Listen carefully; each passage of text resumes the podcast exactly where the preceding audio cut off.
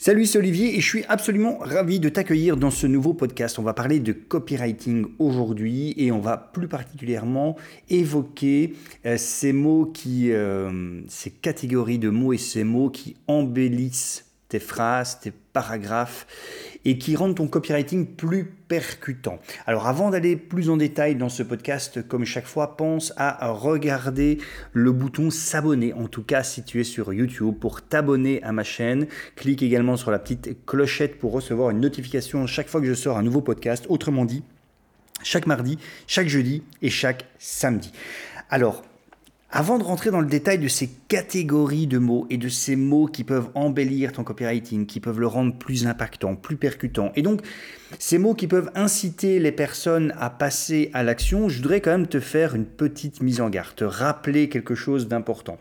Si tu fais partie de ces personnes qui ont rejoint mon programme CopyCash, donc mon programme phare en copywriting, ben tu le sais, le copywriting, euh, la part de l'écriture en tant que telle dans le copywriting est, allez, osons le dire, quasiment minime.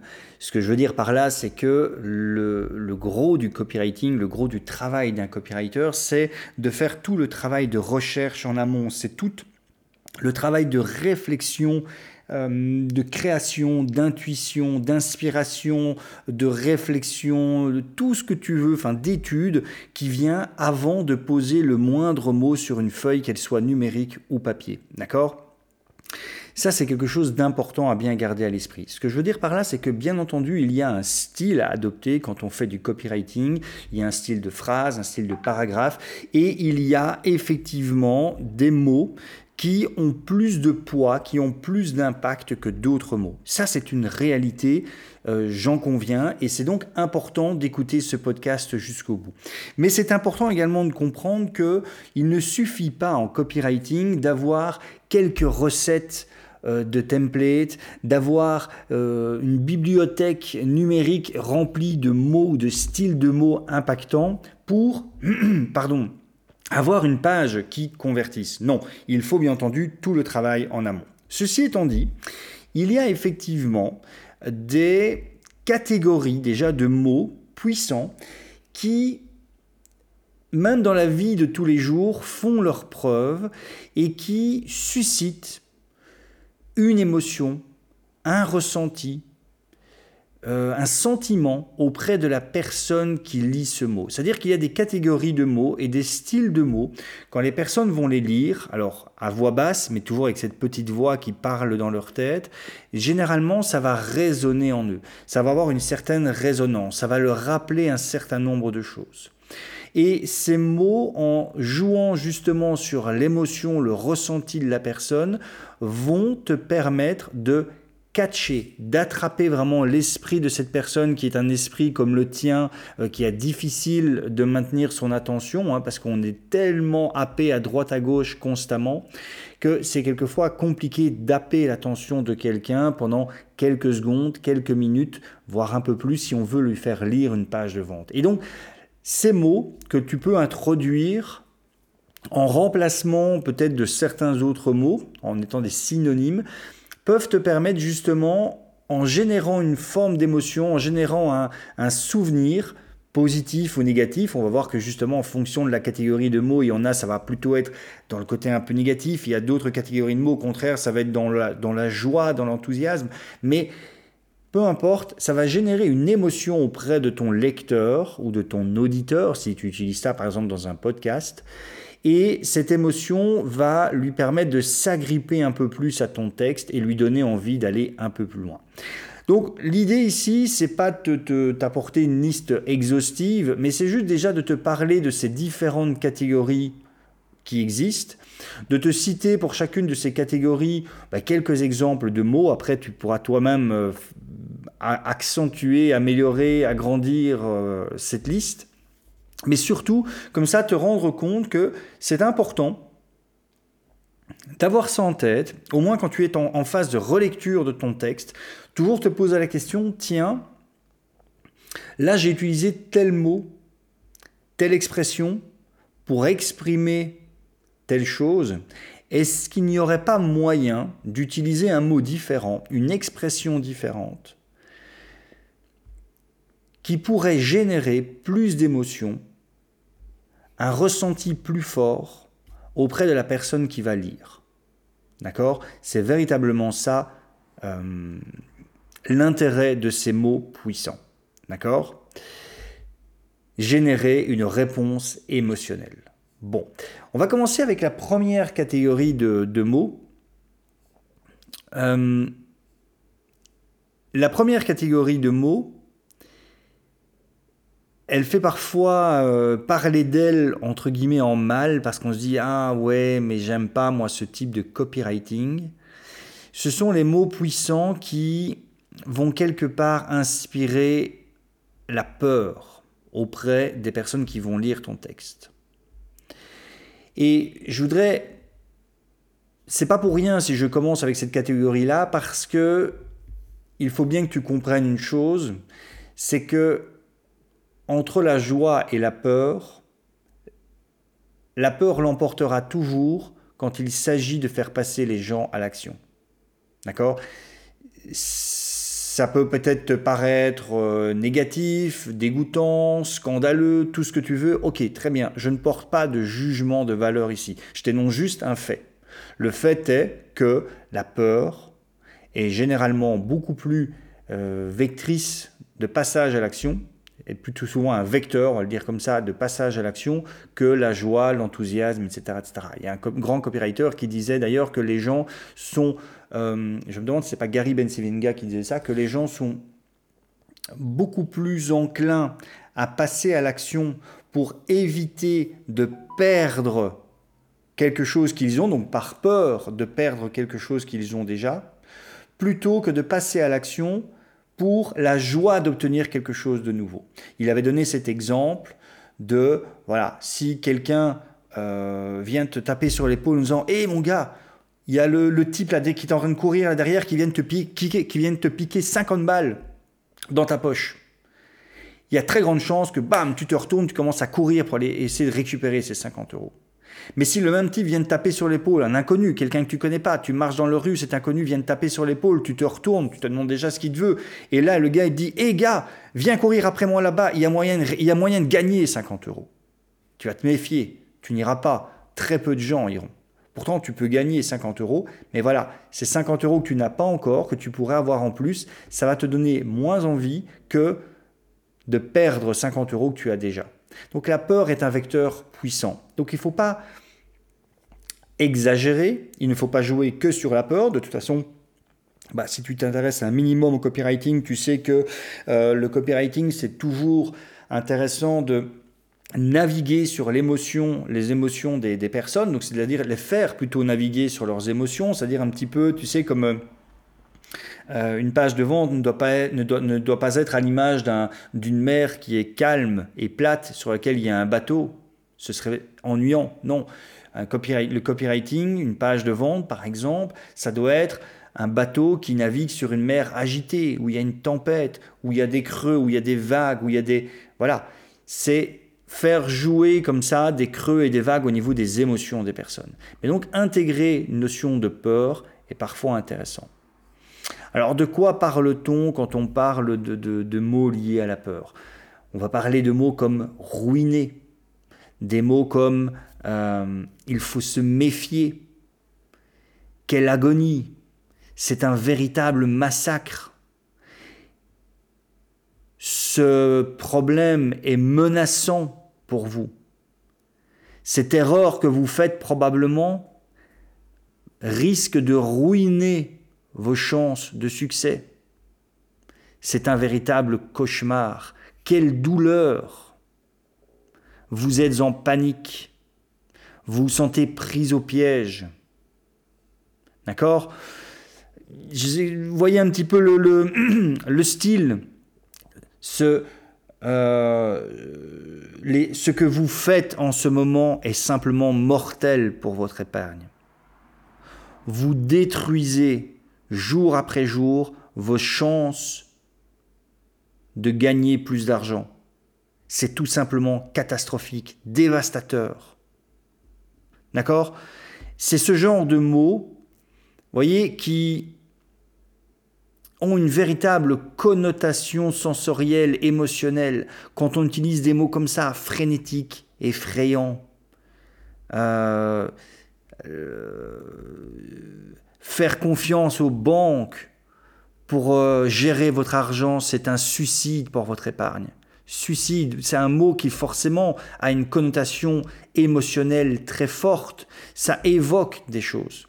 Donc vous voyez, terreur, tout ça, ce sont, ce sont des mots, alors qu'il faut utiliser en pesant bien entendu le pour et le, co, et, le contre, mais ce sont des mots qui ont une véritable connotation de peur et qui, veulent, qui, vont, qui peuvent jouer justement sur, euh, sur ça. Alors un petit peu à l'inverse, il y a au contraire des mots qui sont beaucoup plus joyeux, qui, vont, qui peuvent être là pour encourager les gens, euh, euh, qui, sont là pour les, les, les, égayer, leur donner du boom, du peps, d'accord?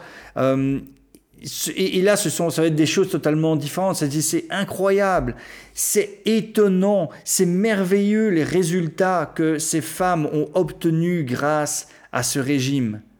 Certaines ont même crié au miracle.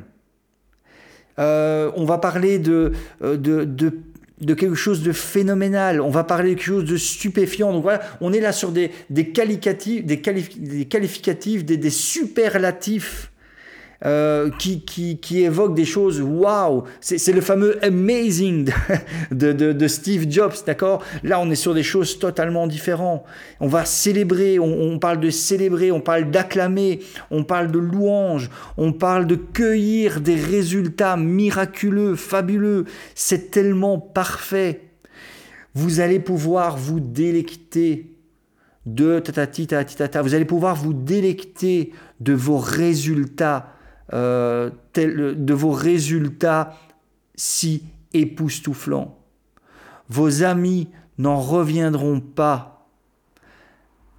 Ils seront stupéfaits des résultats brillants que vous avez obtenus.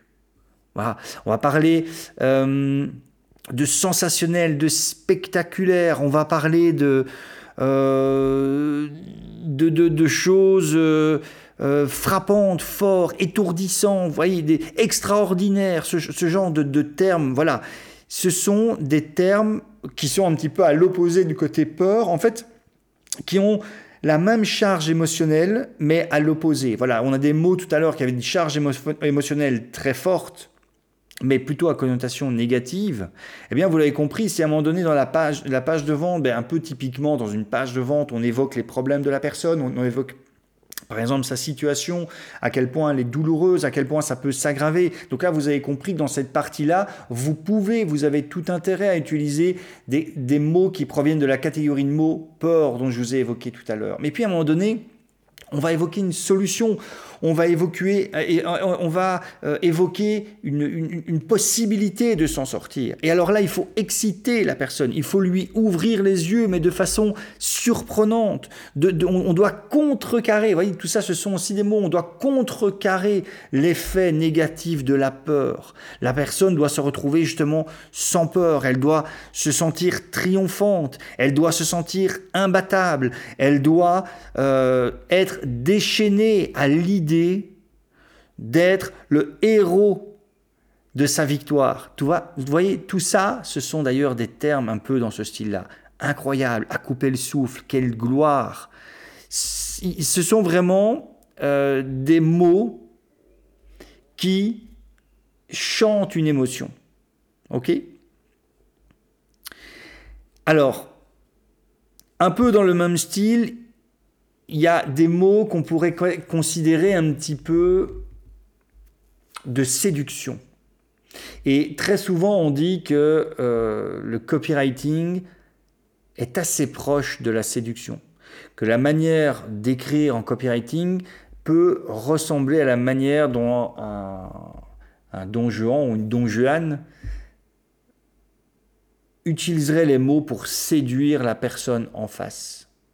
Et donc justement, utiliser des mots comme séduire, susciter,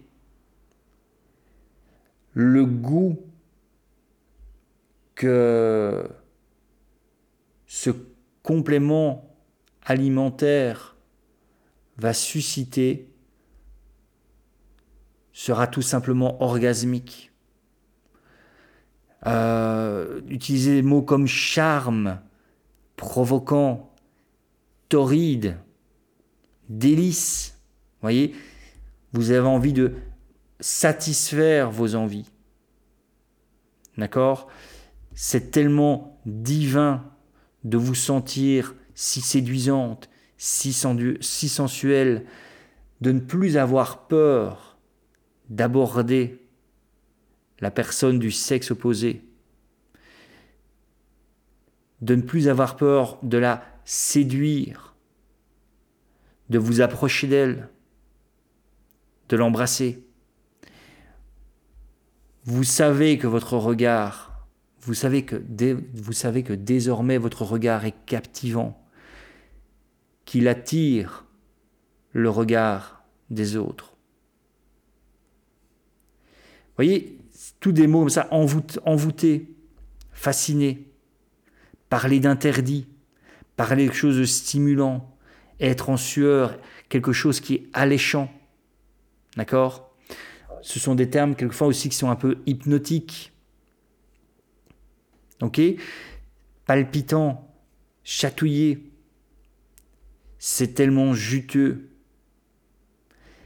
Euh, sauvage, ce, genre de termes voilà, qui sont un peu liés au désir, à la sexualité, à l'amour, euh, voilà, à l'obsession, des choses, voilà, des expressions comme l'eau à la bouche, d'accord?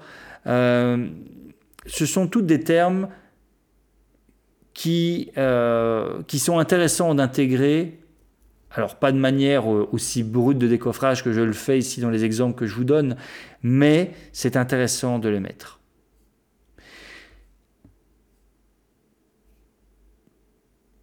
Dans une autre catégorie, et euh, je crois que je m'arrêterai ici, quitte à, refaire peut-être un autre podcast, il y a la colère. On a parlé de la, euh, de, la peur, on a parlé au contraire de tout ce qui est joie, de tout lié à la séduction. La colère, c'est aussi un moteur très puissant de passage à l'action.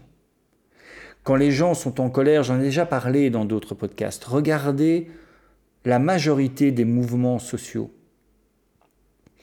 Qu'est-ce qui fait qu'à un moment donné, un groupuscule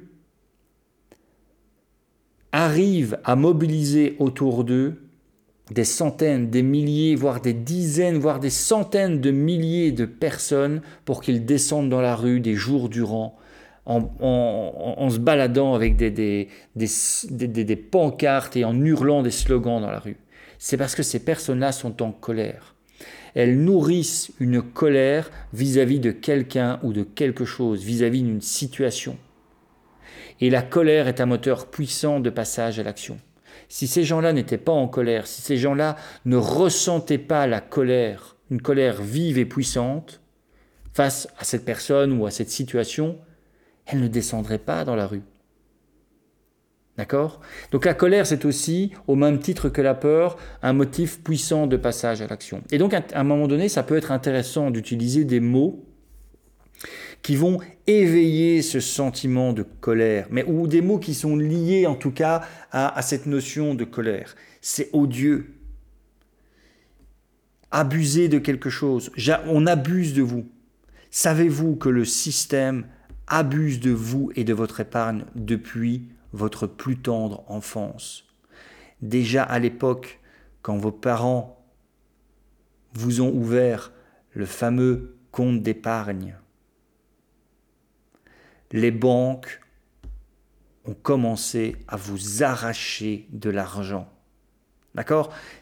Voilà, c'est des termes oppressifs. D'accord? Frapper, taper, pervers.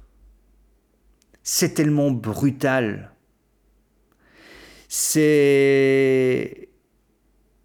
Cela vous donne le sentiment que l'on vous tabasse jour après jour. D'accord? Euh, C'est comme un coup de poing dans le ventre. Vous avez l'impression que l'on vous punit. Vous êtes ravagé par la douleur. Vous avez l'impression qu'une malédiction s'acharne sur vous. Ok? C'est révoltant. Ce système est pourri. Voilà, des termes comme profané. J'essaie chaque fois de les mettre un petit peu dans, euh, dans des contextes pour vous donner une idée. Alors, bien entendu, le contexte, il est chaque fois un peu exagéré, mais c'est pour vous donner. Je suis persuadé qu'en écoutant ça, ça vous donne une sensation, un sentiment. Et c'est ça en fait que je veux, c'est que vous compreniez que ces mots-là ou que ces expressions-là, voilà, ils génèrent une sensation. Paniquer, ok, gifler. Ça, voilà, gifler, à on a tous reçu une gifle un jour ou l'autre dans notre vie. Quand on parle de gifler, on, a, on, on, se rappelle peut-être inconsciemment, on parle d'une fraction de seconde, mais la personne qui lit le terme gifler, c'est une sorte de Madeleine de Proust émotionnelle, d'accord? La personne, boum, ça, lui rappelle quelque chose. Et donc si vous arrivez à faire en sorte que votre texte, en utilisant ce genre de termes, arrive à lui rappeler quelque chose, il va se raccrocher encore plus à votre texte. OK? Je vais m'arrêter ici, ça me ferait extrêmement plaisir d'avoir ben, euh, votre feedback, ton feedback par rapport à ce podcast, comme à chaque fois. Pense à laisser un pouce en l'air ou un pouce en bas si tu n'as pas aimé, mais pense à laisser en tout cas un pouce, à mettre ton commentaire. Comme chaque fois, regarde également dans la description de ce podcast, il y a un lien qui euh, te permet de récupérer un cadeau copywriting gratuit. C'est offert, ça me fait plaisir. Je te souhaite une excellente journée et je te dis à très bientôt. Ciao